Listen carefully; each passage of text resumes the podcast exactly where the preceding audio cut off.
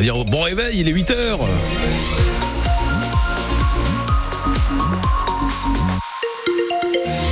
Ça peut glisser sur les routes de la région, donc soyez prudents. Mais bon, je veux pas le rappeler dix fois. Vous êtes, euh, vous êtes grand maintenant.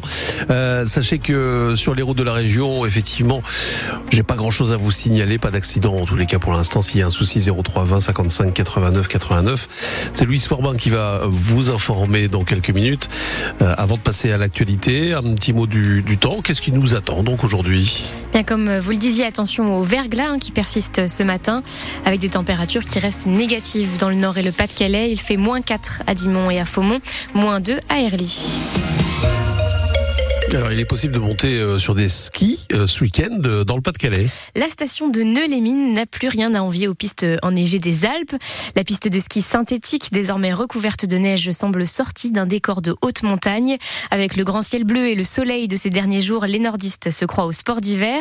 L'occasion pour les fanatiques de ski de profiter de quelques descentes en attendant les vacances de février.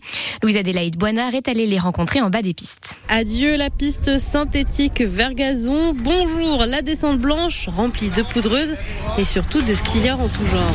Allez, tu tires, tu mets entre les jambes. Il y a ceux qui chaussent les skis pour la toute première fois, comme Léa. C'est mon chéri m'a dit euh, viens on va faire du ski et ça a l'air plus facile et franchement c'est très très compliqué. J'ai dû tomber une bonne vingtaine de fois sur une petite piste. Ceux qui ont vite abandonné mais qui adore l'ambiance montagne comme Florence, lunettes de soleil sur le nez. J'étais jamais allée au sport d'hiver. Ici, je me suis dit, je pense que ça leur ressemble à ça quand même. Donc là, maintenant, on va aller faire un chocolat chaud, une crêpe en terrasse au soleil, comme j'ai toujours rêvé. Ceux pour qui c'est une révélation, Abel a des étoiles plein les yeux, surtout qu'il part bientôt à la montagne pour la première fois. J'y vais euh, en mars pour faire du vrai ski. Ça va faire un peu plus froid, je pense. Ça va être un peu plus haut. Il y a de l'adrénaline, donc euh, bah, c'est toujours bon d'en avoir. Sur le enneigé, il y a aussi les aficionados du ski. Ceux qui enchaînent les sauts sur les tremplins et descendent tout chousse. C'est le cas de Jérémy et de ses deux enfants. On vient assez régulièrement. Mais là, c'est effectivement la première fois avec de la neige. C'est génial parce que même en arrivant sur le parking, on a l'impression d'être à la montagne parce que le parking est plein de neige. Donc on a l'impression d'arriver sur une station de ski. Donc c'est, franchement, c'est top. Quel que soit leur niveau, ils sont unanimes. Un jour, ils vont revenir skier sur le terri. La poudreuse devrait rester aujourd'hui encore, parfait pour la fête du ski qui a lieu de 10h30 à 19h30 à Loisinor. Et pour découvrir cette piste enneigée, rendez-vous sur francebleu.fr. À Arras aussi, il est tombé quasiment 20 cm de neige, mais il a surtout fait très froid. Hier matin, la ville a enregistré une température de moins 14,6 degrés, battant son dernier record qui remonte à 1987. Les températures négatives vont persister encore ce matin, mais le redout est attendu pour le début de la semaine prochaine. Les transports scolaires circulent à nouveau normalement aujourd'hui. La région avait interrompu leur circulation depuis mercredi à cause de la neige et du verglas. Les routes sont désormais assez dégagées pour permettre le trafic des bus. Trois policiers ont été condamnés hier par la cour d'assises de Seine-Saint-Denis dans le cadre de l'affaire Théo. Sept ans après cette interpellation violente à Aulnay-sous-Bois qui a laissé Théo Louaka grièvement blessé, le verdict est tombé hier soir après deux semaines de procès. Les trois policiers sont reconnus coupables de violences volontaires mais condamnés à des peines légères, prison avec sursis et interdiction d'exercer limitée à la seule voie publique. Une décision qui a fait réagir hier soir Charlotte Piré. Il y a d'abord eu le silence très respectueux de cette salle d'assises bondée, collègues policiers des accusés, proches et soutiens de Théo Luaka ont accueilli le verdict avec dignité. Trois mois de prison avec sursis pour deux policiers, un an avec sursis pour le principal accusé, auteur des coups de bâton télescopiques.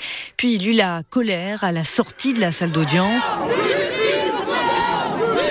celle des figures d'autres affaires de violence policière venues souvent à ce procès. Puis la satisfaction du côté des trois policiers et de maître Thibault de Montbrial, avocat du principal accusé. Euh, ce soir, notre client euh, ressort la, de la cour d'assises en étant condamné pour un délit, mais pas pour un crime. C'est-à-dire que pour la première fois depuis sept ans, ce qu'il dit depuis la première minute, à savoir je ne suis pas un criminel, a été entendu par la justice. Pour autant, la gravité de la blessure de M. Luaka, que personne ne conteste, a également été prise en compte. Théo Luaka, enfin, dont l'avocat est venu saluer une décision de justice, de vérité et d'apaisement. Le résumé du procès est à retrouver sur le site de France Bleu.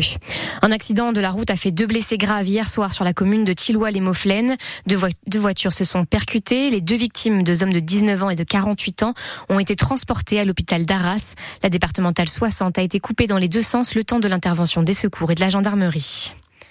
44 millions de tonnes de marchandises ont transité par le port de Dunkerque en 2023. C'est 10% de moins qu'en 2022, mais le bilan reste positif selon la direction du port de Dunkerque, car le port continue de se diversifier et d'accueillir de très nombreuses entreprises, avec les arrivées annoncées en 2023 des gigafactories Vercor et Prologium notamment, ou encore l'usine de pommes de terre Clairbout dont la production vient de débuter.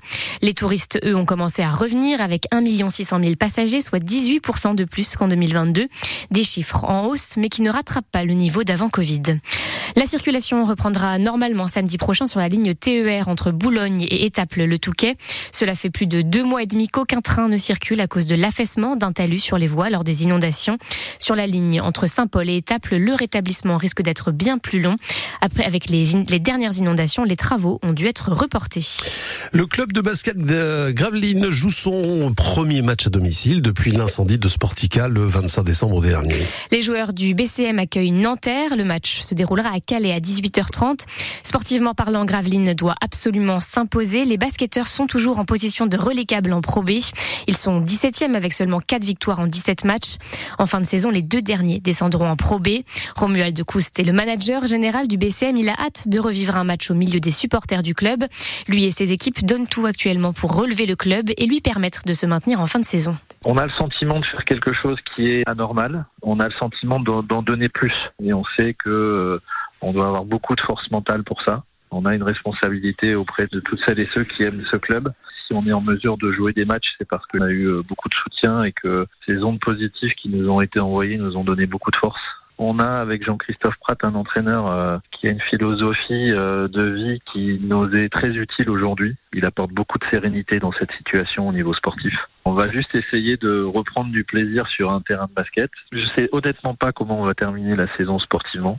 Mais en tout cas, j'ai une certitude, c'est qu'il y a une, une, très très belle histoire humaine à écrire. C'est plus que du basket. Et en fin de saison, on fera le bilan. Et qui sait, ça, ça pourrait être euh, quelque chose dont on se rappellera toute notre vie et qu'on racontera à nos petits-enfants plus tard.